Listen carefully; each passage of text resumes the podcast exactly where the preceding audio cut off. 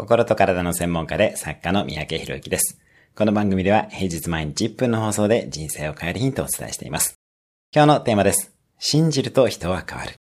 私の知り合いで外資系企業の役員として大活躍をしている友人がいます。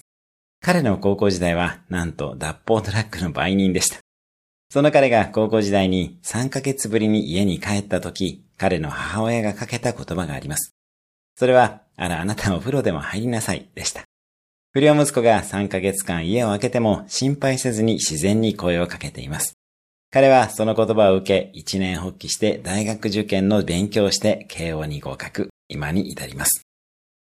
心配するのではなく、どこまでも信じると人は動くものです。今日のおすすめ1分アクションです。あなたが信じる人の幸せな未来を想像する。